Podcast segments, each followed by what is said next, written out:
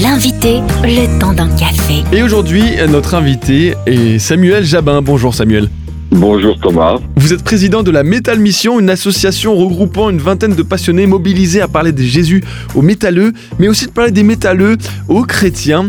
Et puis, euh, vous êtes notamment connu hein, pour distribuer des Bibles au Hellfest, un des plus grands festivals de musique métal d'Europe.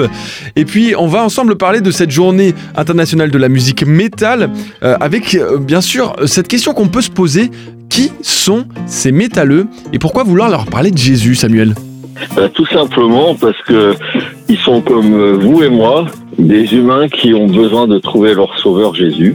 C'est donc c'est pourquoi les atteindre, vouloir les atteindre, c'est des gens comme vous et moi avec euh, un cœur qui bat et qui vivent et qui comme chaque humain quoi et qui ont une petite particularité, c'est d'aimer la musique qui fait un peu beaucoup de bruit pour euh, le commun des mortels. Et comment expliquer autant de clichés de stéréotypes autour des métalleux Et puis comment concilier foi et musique métal, Samuel?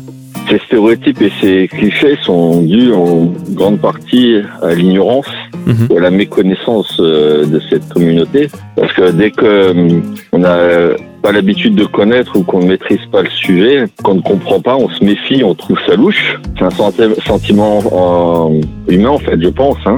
En fait, euh, on s'aperçoit qu'il y a que à peu près 1% satanistes et machin avec des trucs bizarres, est-ce que vous voulez?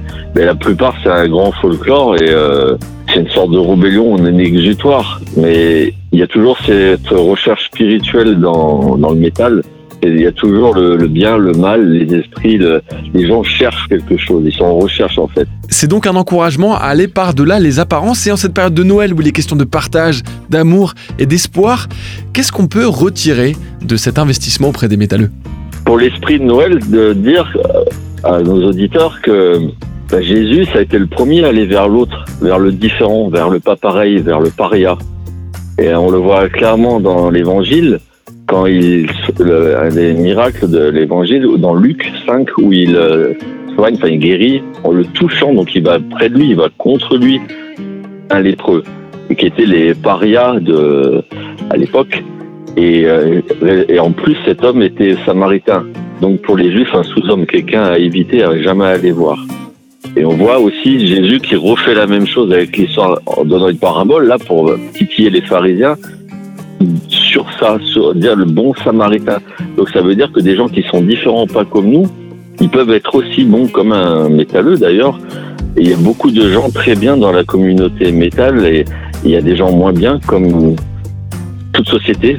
Dans chaque société, il y a des bons et des moins bons. C'est comme ça, c'est humain. On est bien d'accord, Samuel, allez, je vous laisse le mot de la fin. Chers auditeurs, ce que je voudrais vous dire pour Noël, en- par rapport à ce que nous, nous faisons, et ça peut être euh, démultiplié ou fait de diverses manières. Vous pouvez aller devant le, à Noël parler à un musulman qui est devant chez vous. Vous pouvez aller vers le punk différent, le rappeur. Le, ça touche pas que les métalleux. Ça touche toute personne qui est pas comme vous. Et Dieu vous appelle à y aller.